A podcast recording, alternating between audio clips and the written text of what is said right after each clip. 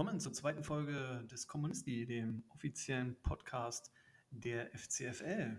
Ja, ich begrüße euch ganz herzlich. Freue mich erstmal ähm, über das positive Feedback äh, für die erste Folge. Ähm, hat mich wirklich sehr gefreut, äh, was da so kam. Und ja, macht einfach ähm, Spaß und vor allen Dingen äh, wachsen jetzt auch weiter die Ideen, ähm, was man noch so alles machen kann und was wir alles in den Podcast integrieren können. Ähm, ich freue mich auch sehr darüber, dass äh, einige Manager ja schon angeboten haben, für Interviews äh, zur Verfügung zu stehen oder andere Sachen, ähm, Geschichten zum Podcast zu liefern oder auch über ihre Vereine und was drumherum passiert.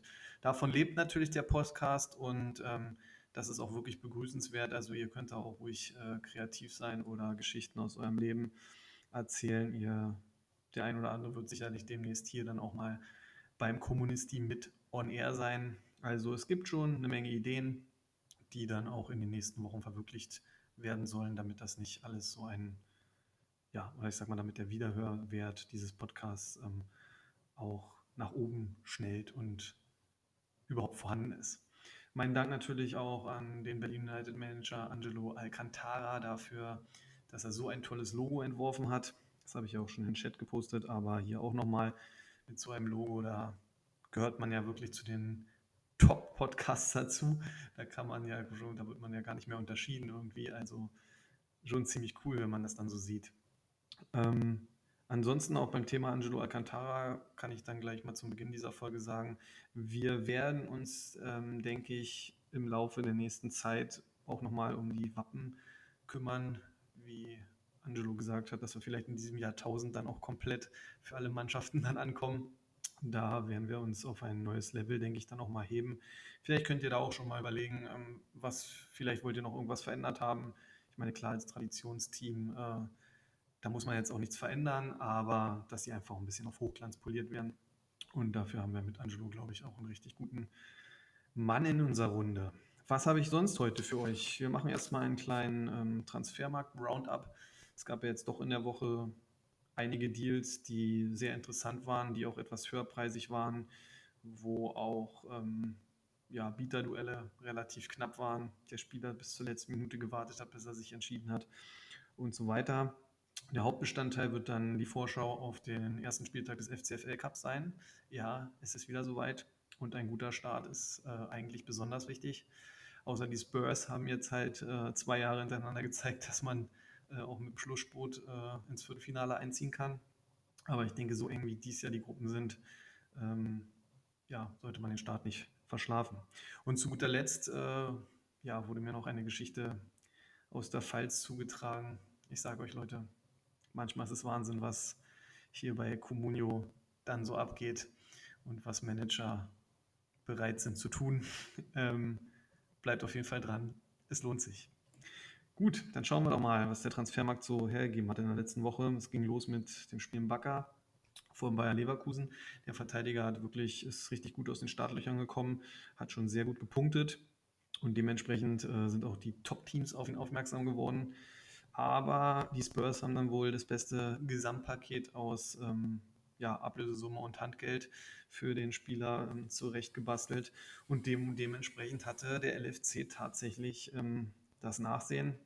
Gut, scheint so, als hätte der Spieler Bakker jetzt erstmal keinen Bock mehr, ähm, Titel zu gewinnen. Aber das muss jeder Spieler ja für sich entscheiden. Einen internen Deal gab es auch mal wieder. Äh, ist ja sehr, sehr selten geworden in der Liga, muss man ehrlicherweise sagen.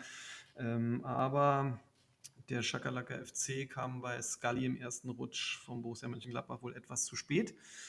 Da war der LFC dann wieder etwas schneller.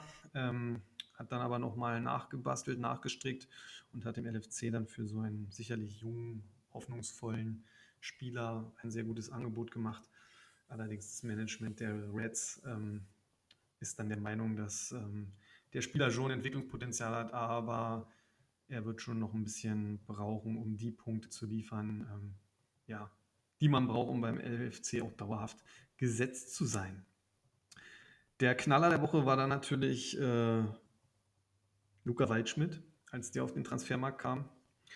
Ähm, ja, für mich persönlich muss ich sagen, dass meine Augen ganz schön groß wurden, dass ich einfach nicht fassen konnte, ähm, für welchen Preis äh, dieser Spieler auf den Transfermarkt kam. Und ehrlich gesagt musste ich erstmal googeln, ob es auch wirklich der Luca Waldschmidt ist, der äh, sich ja schon mal hier in der Bundesliga ähm, probiert hat. Nichtsdestotrotz ähm, hat Rossa United dann über 16 Millionen für diesen Spieler bezahlt ähm, und damit auch die Stegels All-Stars äh, ausgestochen, deren Name in diesem Roundup auch noch öfter fallen wird. Ähm, ist sehr viel Geld. Ähm, ich wünsche jedem Verein, der so viel Geld für einen Spieler bezahlt, ähm, nur das Beste. Aber ob das ein Luca Waldschmidt dann auch wirklich am Ende wert ist, das ähm, wird interessant sein. Da bin ich äh, wirklich sehr gespannt und ich denke, der ein oder andere von euch auch. Dann traten auf einmal die Gunners auf den Plan und sicherten sich die Dienste des neuen Hertha-Talents Ekelenkamp, ja, der neue Zehner der Hertha. Ähm, ja, auch so ein bisschen eine kleine Wundertüte mit bestimmt Potenzial. Also ich denke schon, dass es sich da um ein sehr großes Talent handeln kann. Aber ob der jetzt gleich weiterhilft, wird man sehen. Ausgestochen wurden dabei wieder die Steglitz Allstars, die schon wieder in die Röhre geguckt haben und sicherlich ähm, ja, einen Plan verfolgen und nicht mehr zahlen wollen, wie sie da äh, ausgeben wollen. Aber ähm, ja, so zweimal, dreimal die Woche Nachsehen haben, ist natürlich für die Kaderplanung auch nicht so gut. Und vor allen Dingen mit Ekelenkamp äh, haben sich die Gunners sicherlich einen Spieler gesichert, der für die nächsten Jahre vorgesehen ist. Also an die wird man auch nicht mehr so leicht rankommen. Dann knallte es heute Morgen noch ähm, und äh, da traten erstmal wieder die Gunners auf den Plan, sicherten sich äh, die Dienste von Unionsverteidiger Gieselmann, der ja super in die äh, neue Saison gestartet ist, allerdings auch Torbonus hat, was bei, bei den Abwehrspielern natürlich dann immer häufig ähm, ja, dafür sorgt, dass die dann erstmal einen riesen Punktwert haben. Muss man dann halt auch erstmal sehen, wie weiter gepunktet wird, wenn mal keine Tore gemacht werden. Aber sicherlich ein guter Mann, muss ich so sagen. Schließlich waren die Reds auch dran und auch die Reds haben wieder ähm, ja, in die Röhre geschaut es sei dem Bruder natürlich gegönnt, ein bisschen Aufbauhilfe. Ähm, und ja, da ist man auch schon ein bisschen über die Schmerzgrenze rübergegangen, weil der Spieler geht schon auf seinen Peak zu. Aber gut, wieder konnte der LFC keine vermeintliche Stammkraft verpflichten. Also auch das ist sehr interessant zu beobachten. Vor allen Dingen, weil auch, das kann man hier als kleine Insider-Information mal zum Besten geben, der LFC auch in den Lindstrom-Deal ähm, ja, mit verstrickt war und, und da reges Interesse an diesem äh, Talent, an diesem dänischen Talent hatte, der ja auch schon sehr stark in die Saison gestartet ist und mit Sicherheit auch einer der interessanten Transfers dieses, äh, dieser Transferperiode ähm, jetzt war. Und da stach dann die Spielvereinigung HMI ganz knapp die Spurs aus, weil die Spurs da doch sehr glatt ans Werk gegangen sind und die haben ILA dann doch die 311.000 mehr, also 14,311.000 Millionen, also 14,3 Millionen ähm, dafür bezahlt haben. Und die Spurs hatten ein Angebot von glatt 14 Millionen ähm, zum Besten gegeben.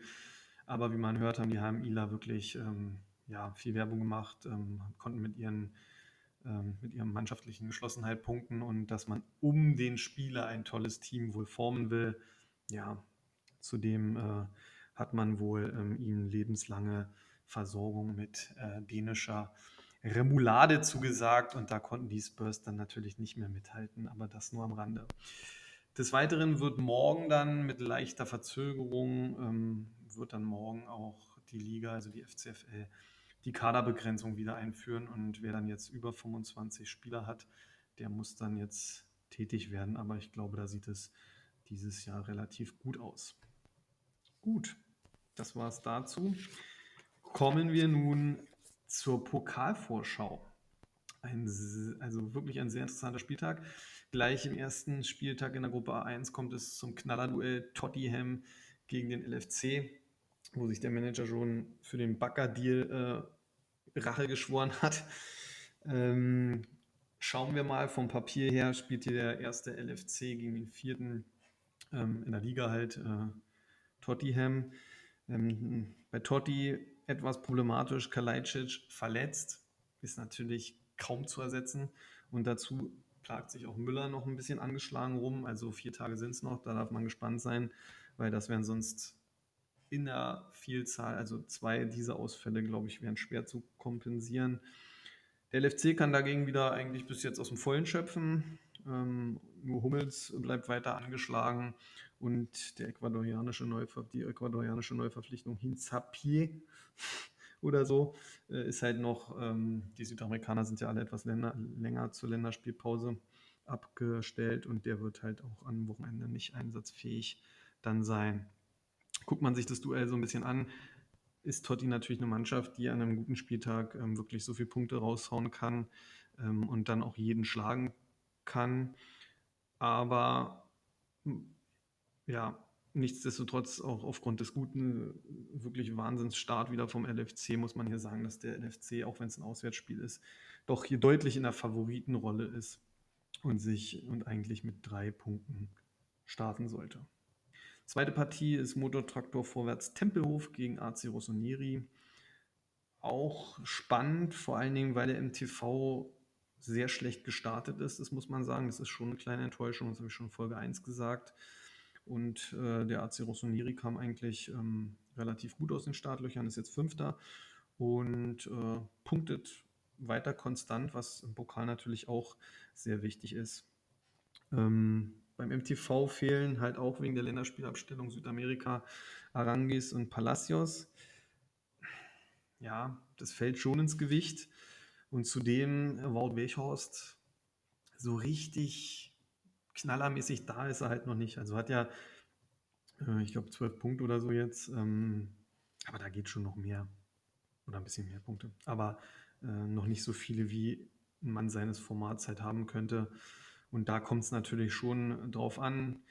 Was beim MTV natürlich immer Gold wert ist, ist der Heimvorteil. Die Fans sind ja frenetisch bis asozial, muss man sagen.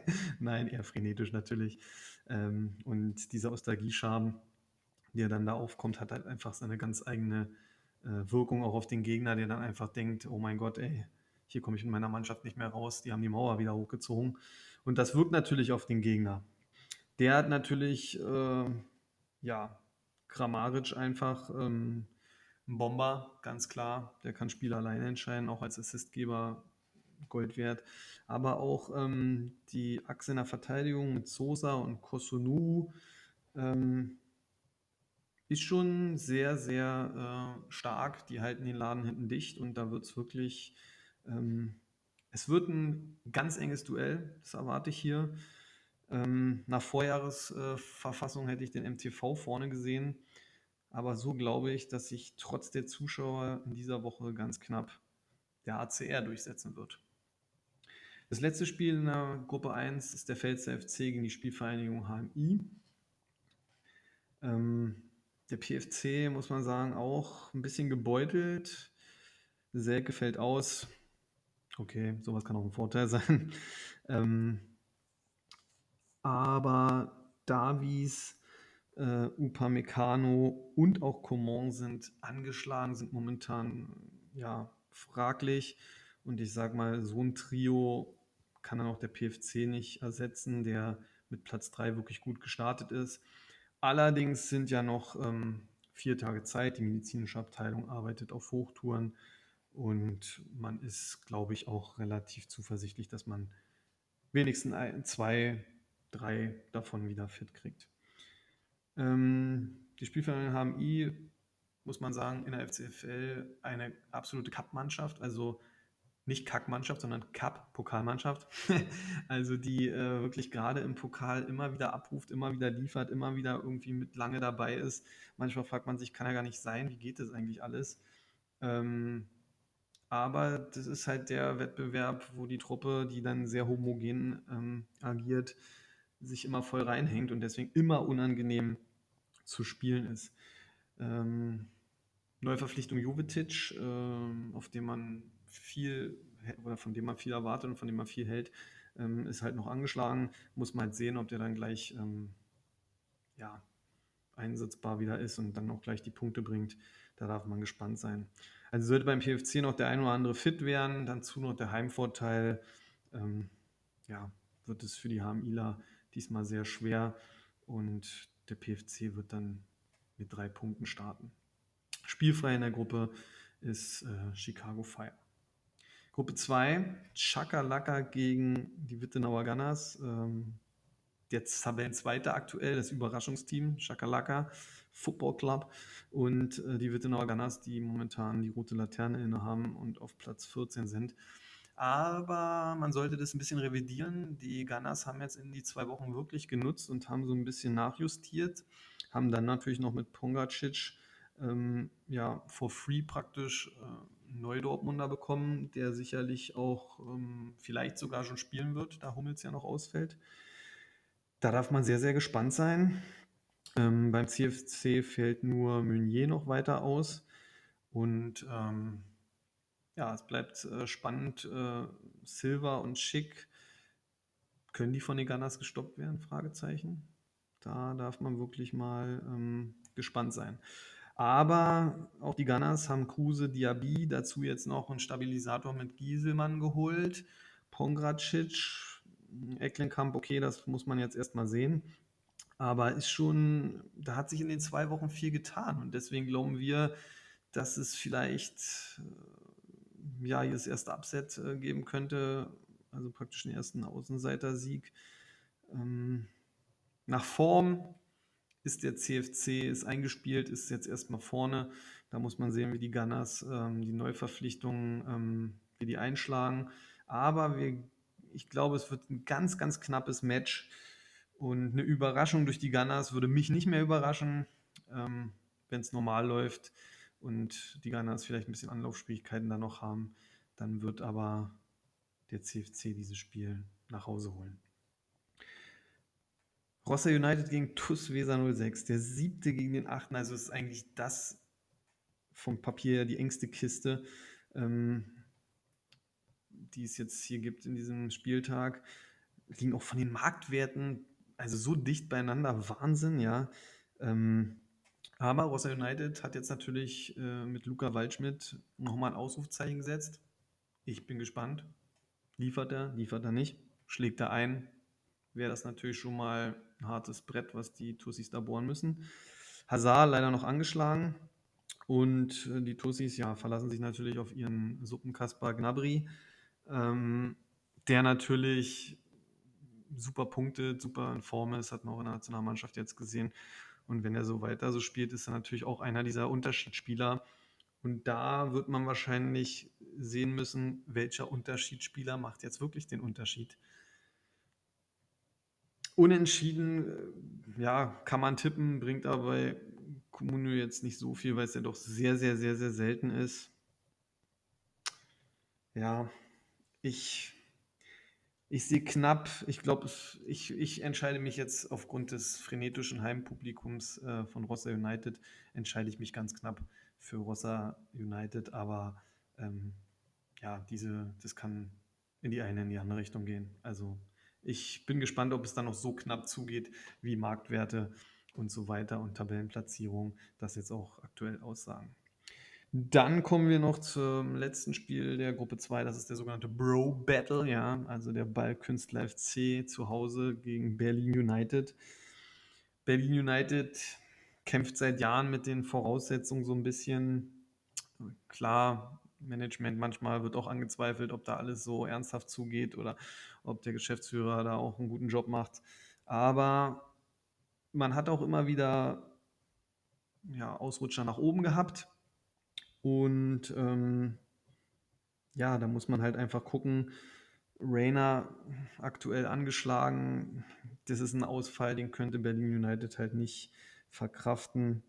Ähm, zudem ist auch, äh, ja, gut, Arne Meyer, glaube ich, ist ein Ausfall, der schmerzt aktuell noch nicht so. ähm, aber Gulaschi zum Beispiel, der auch noch mit sich, so ein bisschen wie Wehchen mit sich äh, rumschleppt, kann man halt auch nicht ersetzen. Also da muss man hoffen, dass äh, die Spieler noch fit werden. Bei Ballkünstler FC, ja, Anderson etwas in Ungnade gefallen, deswegen hat man eigentlich aktuell keinen nominellen Stürmer und rockt die Liga mit einer 4-6-0 ohne Stürmer. Ähm, Gab es äh, so in der Form sehr, sehr selten. Äh, eigentlich war es immer so, dass ein Übermaß an Stürmern aufgestellt wurde. Das hat halt die komischsten Aufstellungen und Stilblüten getrieben. Aber ähm, dass einer ohne Stürmer aufläuft, wo ja alte Kommunio-Weisheit, Tore sind das Salz hier in der Suppe. Ich weiß, im normalen Fußball sagt man mal, ähm, die Abwehr gewinnt die Meisterschaften. Aber bei Comunio gelten da schon andere Gesetze.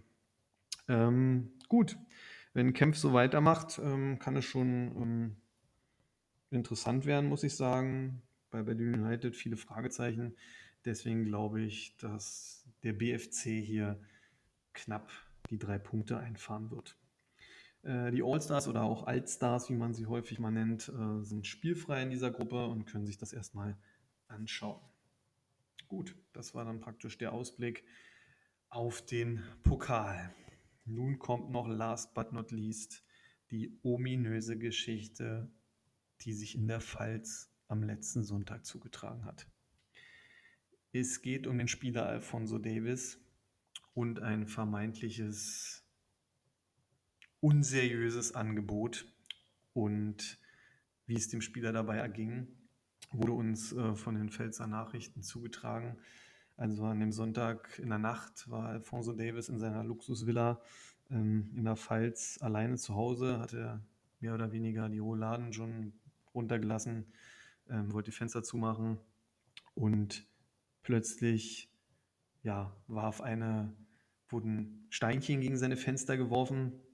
Ähm, es wurde was hochgebrüllt von irgendjemandem. Alfonso Davis ähm, ja, tut sich noch mit der deutschen Sprache relativ schwer und äh, konnte es nicht so richtig verstehen. Also die Nachfrage beim PFC ergab auch, dass komischerweise Alfonso Davis äh, selbst das, was er in Deutsch lernt, gibt er nur in Bayerisch wieder. Also auch ein bisschen merkwürdig. Aber ähm, ja, konnte da nichts verstehen, war aber guckte runter, sah irgendeine Schattengestalt, äh, ja, der immer äh, hochrief, Alfonso, Alfonso, guck mal raus, komm mal raus. Und äh, er wusste natürlich nicht, mit einem Koffer bewaffnet und so, wie gesagt, gab sich nicht zu erkennen, war panisch auf einmal, weil er hier auch niemand kannte und, und war richtig außer sich, rief sofort äh, auf der Geschäftsstelle das PFC an, wo man den PFC-Manager natürlich sofort informierte. Der machte natürlich das einzig Richtige und äh, alarmierte sofort die Polizei, fuhr dann auch sofort zu seinem Schützling, zog natürlich den Manager vom PFC, seine Spieler. Ähm, ja, da ist er so ein bisschen wie Uli Hoeneß. Die sind ihm alles wert, die sind wie seine Familie. Ist dann auch hin, als man zum Wohnung oder zum Haus kam, war keine Person mehr zu sehen. Ähm, Alfonso war aber völlig aufgelöst, weinte, ja, äh, warf sich sofort in die Arme von ähm, Manager Hildebrand, ähm, der natürlich äh, sagt, jetzt wird alles gut und keine Sorge, was ist passiert. Davis äh, ja, erzählte ihm dann nochmal, zitterte dabei, ja, wirklich, weil, weil er nicht wusste, was hier los war, was, warum schmeißt man was gegen seine, gegen seine Rollläden und, und äh, gibt sich nicht zu erkennen und, und war völlig aufgelöst. Ähm, also, dass man wirklich sich auch Gedanken machen musste, ob man nicht vielleicht psychologische Betreuung hinzuziehen musste. Ähm, wie bei all seinen Spielern hat äh, der Manager natürlich eine Videoüberwachung rund um die Häuser angebracht. Und ja, so konnte man dann bei Auswertungen der Nachtkamerabilder die Person nur sehr schemenhaft erkennen. Also ja, ungefähr 1,80 groß, äh, heller, heller Hautton, helle, helle Haare, so ein bisschen äh, Frisur, aber auffällig halt ähm, so ein silberner Aktenkoffer halt. Und da konnte man schon an den Zoom-Stufen relativ gut das Logo von Chicago Fire TV erkennen. Und ähm, ja, da fragt man sich natürlich, was ist das für ein Gebaren, ja, dass man hintenrum praktisch probiert, ähm, die Spieler da abzuwärmen in einer Nacht- und Nebelaktion und äh, ja, da kein offizielles Angebot äh, schickt an den Verein und erstmal probiert den Spieler da mit Handgeld, Koffer ja, irgendwie mürbe zu machen. Und ja, da fragt man sich natürlich schon, wird es jetzt so in der Liga weiter so gehen? Muss man da praktisch Sicherheitskräfte abstellen für seine, für seine Spieler oder äh, dafür muss man sich mal fragen, wo bleibt da die Manager-Ehre? Ja, und da denke ich, ähm, wird man auch nochmal ähm, drüber reden müssen. Und da werden wir sicherlich auch nochmal das Management von Chicago Fire TV anhören. Die Personenbeschreibung könnte natürlich auch auf deren Manager wirklich ähm, zutreffen. Kaum vorstellbar, dass der da alleine in die Pfalz gefahren ist, gefahren äh, ist da und äh, da Action gemacht hat. Aber er war halt auch in den letzten Wochenenden mal in Richtung Bayern unterwegs mit seinem Fahrzeug und wer weiß, was er da alles gemacht hat. Also ja, mal sehen, ob wir da noch einen O-Ton dann in der nächsten Folge oder so rankriegen oder der Spieler sich da oder der Manager sich da nochmal äh, zu äußert. Der Manager vom PFC hat uns auf jeden Fall gesagt, dass es äh, dem Spieler Davis wieder gut geht. Er in seinem gebrochenen bajuwarischen Deutsch ähm, seine Treue zum PFC verbunden hat, gesagt hat, dass er weiß genau, was er an dem Verein hat, auch an dem Manager natürlich hat und den Verein also auf keinen Fall vorhat, demnächst irgendwie zu verlassen und er jetzt auch durch diese Aktion einfach merkt, ähm, ja, was er an dieser Mannschaft und an diesem Manager vor allen Dingen halt auch hat. Ein Schelm, wer Böses dabei denkt, keine Ahnung, wir haben es noch nicht aufgeklärt. Ist es vielleicht auch inszeniert vom PFC? Um vielleicht dem Spieler zu zeigen, oh mein Gott, bei uns, nur bei uns bist du sicher, die anderen treiben nur Schabernack mit dir.